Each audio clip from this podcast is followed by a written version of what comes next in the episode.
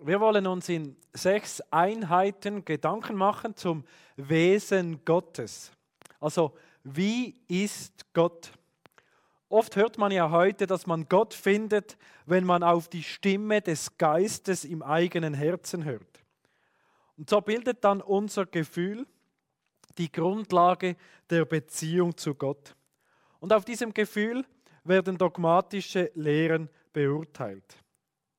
Allerdings entscheidet nicht unser Gefühl, wie Gott ist. Denn Gott war immer schon, er ist und er wird auch immer sein.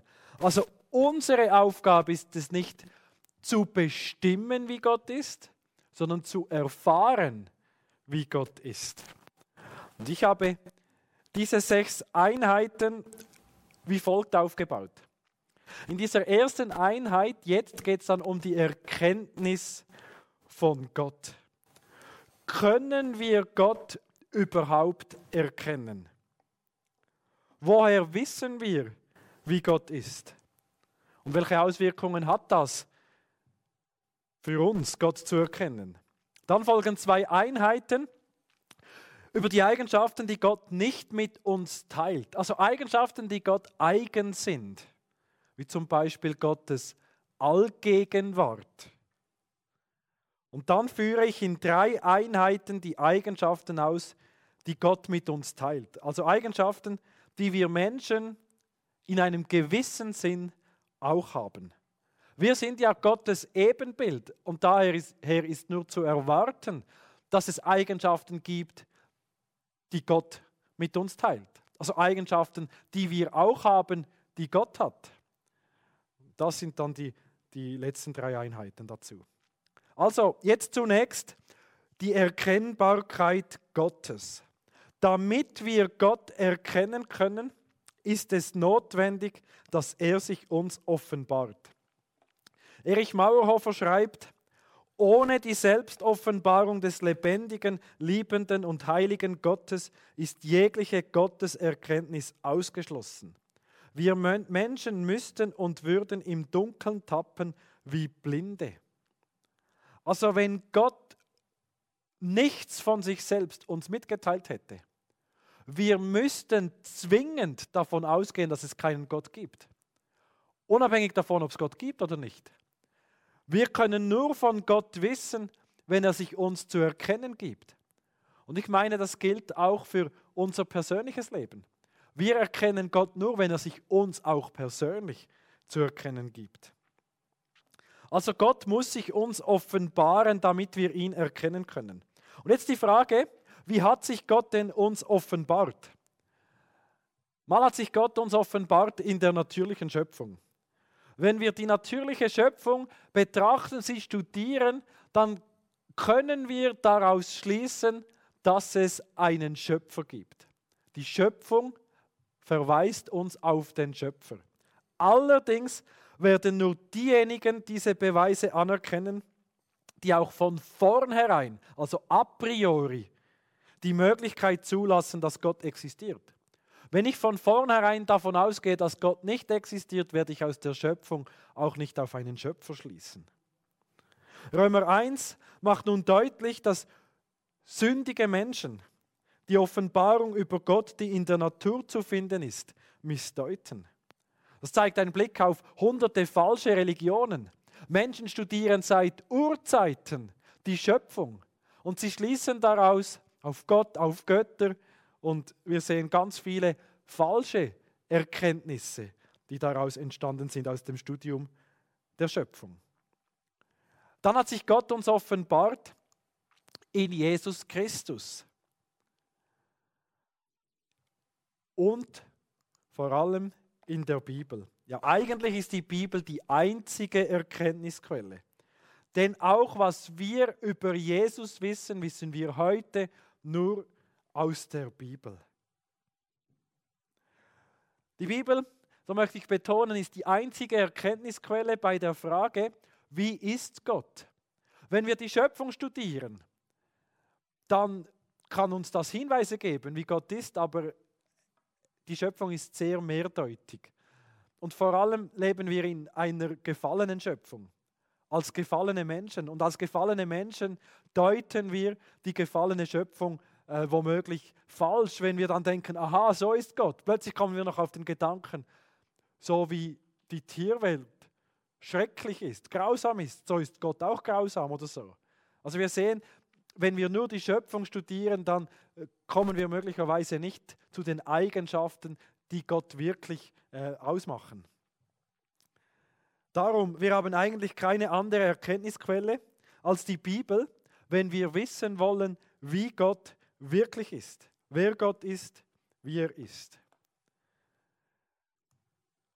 Dann weiter, wir können Gott niemals völlig verstehen. Gott ist unendlich. Wir hingegen, wir sind endlich, wir sind begrenzt. Jemand sagte mal, das Endliche kann das Unendliche nicht erfassen. Und das ist eigentlich ein ganz logischer Satz. Wenn mein Verstand, wenn mein Gehirn begrenzt ist, dann werde ich den unbegrenzten, unendlichen Gott unmöglich erfassen können in seiner ganzen Fülle. Das heißt nicht, dass Gott nicht verstanden werden kann, aber wir werden Gott nie völlig verstehen und begreifen. Ja, es ist sogar so, dass wir niemals eine einzige Sache über Gott völlig verstehen werden. Die Größe von Gott, sein Verstand, seine Erkenntnis, sein Reichtum, seine Weisheit, seine Gerichte und Wege, all das übersteigt unser Verständnis. Wir werden Gott niemals vollständig verstehen können, erfassen können. Das bedeutet aber auch, dass wenn wir beispielsweise verstehen, dass Gott Liebe ist, dann werden wir diese Liebe auch niemals völlig oder erschöpfend erkennen. Also wir werden niemals eine einzige Sache über Gott völlig verstehen können. Gott ist unendlich. Das zeigt sich beispielsweise auch in seinen Namen. Gott wird, werden in der Bibel unzählige Namen gegeben. Alle diese Namen weisen auf einen Aspekt von Gott hin. Aber kein Name beschreibt Gott vollständig, sondern nur immer einen Aspekt davon. Wir kennen Namen von Gott, aber wir werden Gottes vollen und vollständigen Namen nie kennen. Gott ist, der er ist. Sehen auch unzählige Vergleiche über Gott. Zum Beispiel wird Gott als Löwe äh, mit einem Löwen verglichen, mit einem Lamm, einem Adler, mit Licht, mit, mit einem Felsen, mit einem Turm. Und all diese Bilder beschreiben wie einen Aspekt von Gott, aber kein Vergleich erfasst Gottes Wesen absolut. Dass Gott unendlich ist, hat jetzt praktische Auswirkungen für uns. Das ist ganz wichtig, dass wir das beachten. Weil Gott unendlich ist, werden wir nie zu viel über Gott wissen können. Wir werden ein Leben und sogar, sogar eine Ewigkeit lang immer mehr über Gott lernen. Auch unsere Bibellektüre wird nie zum Ende kommen. Also ich werde nie sagen, jetzt habe ich die Bibel verstanden, jetzt brauche ich sie nicht mehr zu studieren, ich glaube, ich weiß, was sie sagt. Jetzt weiß ich alles über Gott. Vielleicht hattet ihr auch schon das Gefühl, bei Menschen, bei Dozenten, bei Predigern, ja, ich glaube, ich habe unterdessen verstanden, was er sagen will. Er sagt immer ein bisschen das Gleiche. So wird es uns mit Gott nie gehen. Denn wir werden Gott nie völlig erfassen. Wir werden nie alles über Gott wissen. Spurgeon sagte mal, das hundertste Mal fand ich sie unendlich viel schöner zum Lesen als das erste Mal. Meint damit natürlich die Bibel. Wir werden Gott nie völlig erfassen, werden nie zu viel über Gott wissen. Und auch in der Ewigkeit werden wir Gott nicht völlig verstanden haben. Manche haben ja wie das Gefühl, in der Ewigkeit werden wir auch einmal allwissend sein. Wir werden sein wie Gott. Ich glaube aber, dass Gott seine Allwissenheit nicht mit uns teilt. Also dass Allwissenheit Gott eigen ist. Die Unbegreiflichkeit Gottes die hängt nicht an unserer Sündhaftigkeit, sondern an seiner unendlichen Größe. Also es ist nicht so, dass wir Gott nicht völlig erfassen können, weil wir halt Sünder sind, sondern weil wir Menschen sind, Geschöpf. Und darum meine ich, dass wir auch in der Ewigkeit lang immer wie mehr von Gott erfahren können, staunen können. Wir werden nie Gott sein. Ja, es heißt in der Bibel, dass wir Gott gleich sein werden. Aber ich meine, das heißt nicht, dass wir Gott sein werden, sondern wir werden Jesus, dem wir ja ähnlich sein wollen, werden wir dann gleich sein in der Ewigkeit. Charakter und so, in diesen Geist, äh, in diesen, dieser Frucht des Geistes und so. Aber wir werden nicht Gott sein. Gott wird immer Gott sein und bleiben und wir werden immer Geschöpf sein, Mensch sein. Und darum wird in aller Ewigkeit unsere Gotteserkenntnis zunehmen. Und wir werden uns mehr und mehr an Gott erfreuen können. Und das, das lässt mich staunen, aber ich bin auch so dankbar, denn das sagt mir, dass es in der Ewigkeit auch nie langweilig werden wird, weil wir Gott immer noch besser erkennen, noch mehr staunen können. Und wir können bereits jetzt in unserem Leben in der Erkenntnis wachsen und wir sollen das auch. Je mehr wir Gott verstehen, desto mehr werden wir staunen, dass Gott allein Gott ist und dass er immer unendlich größer ist als wir. Und das wird uns immer in die Anbetung Gottes führen. Also je tiefer wir Gottes Wesen erfassen, desto mehr drängt uns das in die Anbetung, ins Staunen. Es ist wie bei einem unglaublich genialen Bild, das wir betrachten. Was löst das bei uns aus? Staunen. Und genauso ist das, wenn wir Gott anschauen, dann werden wir staunen und dann werden wir anbeten. Also, wir sehen, wir können Gott niemals völlig verstehen. Aber das heißt jetzt nicht, dass wir Gott nicht doch wahrhaft erkennen können. Ja, wir werden Gott nie völlig verstehen, nie völlig erkennen, nie erfassen, aber wir werden doch wahre Dinge über Gott erkennen. Warum? Weil er sich uns offenbart hat. wir müssen ja auch nicht alles über Gott wissen, um etwas über Gott zu wissen. Wir können allerdings nur das über Gott wissen, was Gott uns von sich mitgeteilt hat.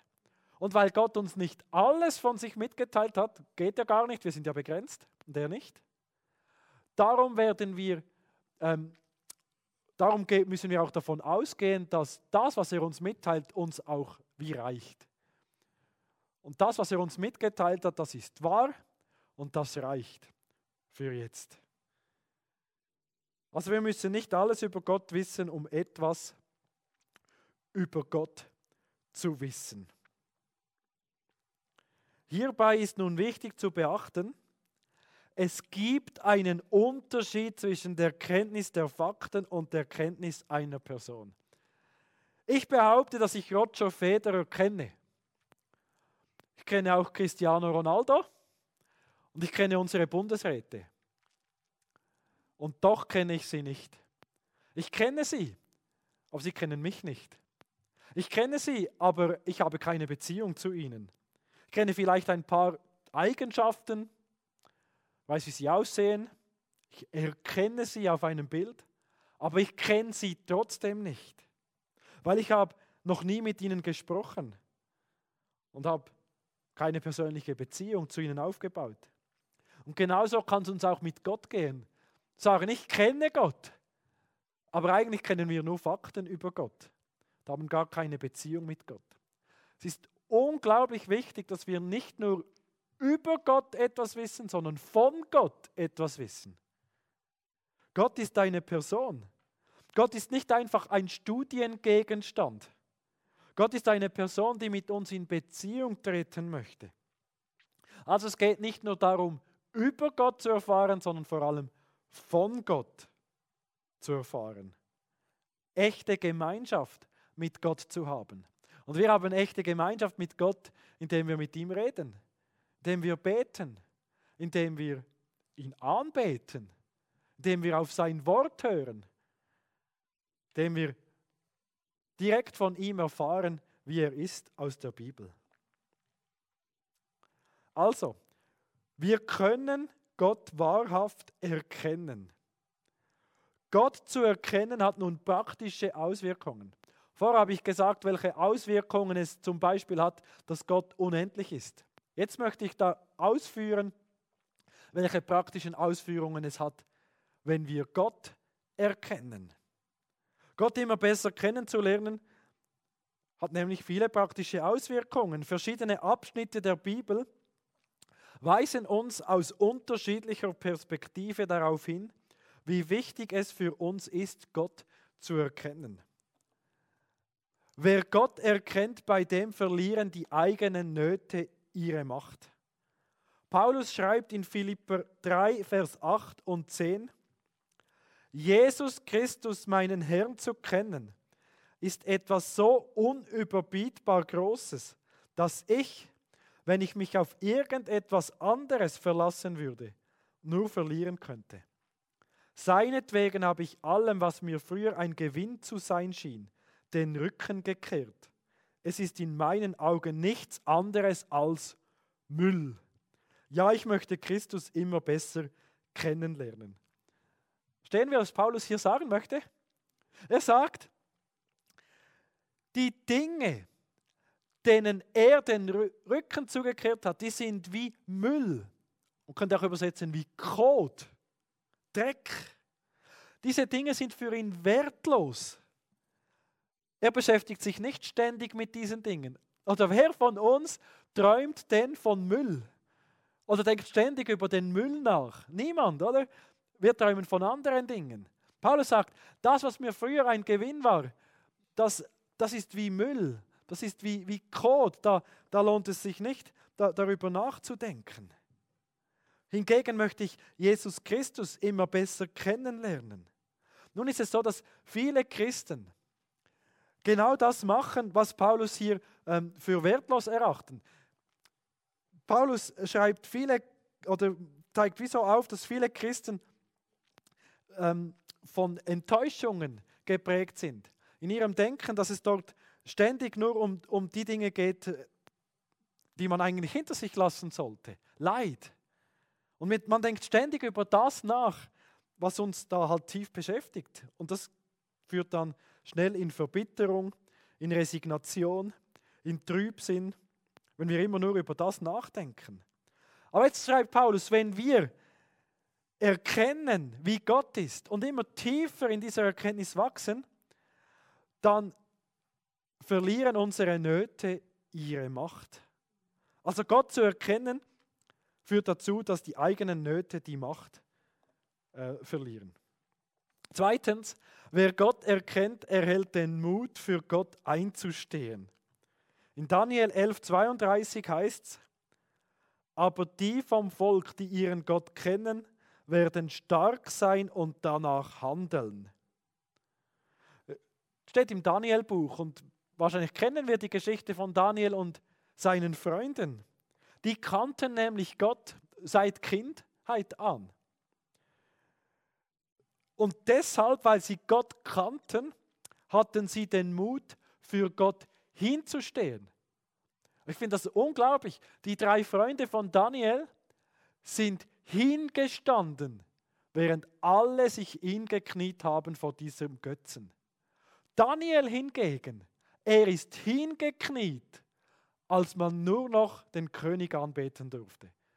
Das ist Mut, der entsteht, wenn man Gott kennt. Noch einmal Daniel 11:32, die vom Volk, die ihren Gott kennen, werden stark sein und danach handeln. Dann drittens, wer Gott erkennt, denkt groß von ihm. Römer 11:33 heißt es, wie groß ist doch Gott, wie unendlich sein Reichtum, seine Weisheit, wie tief seine Gedanken, wie unbegreiflich für uns seine Entscheidungen und wie undurchdringlich seine Pläne. Also je mehr wir von Gott erkennen, desto mehr geraten wir ins Staunen.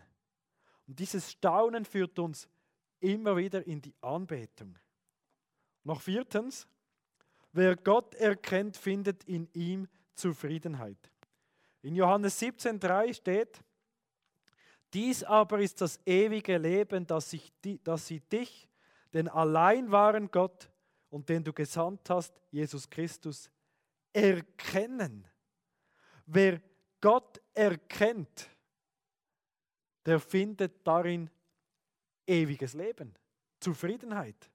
Es gibt keinen größeren Frieden als den Frieden derer, die Gott erkannt haben und die Gewissheit haben, dass Gott sie kennt.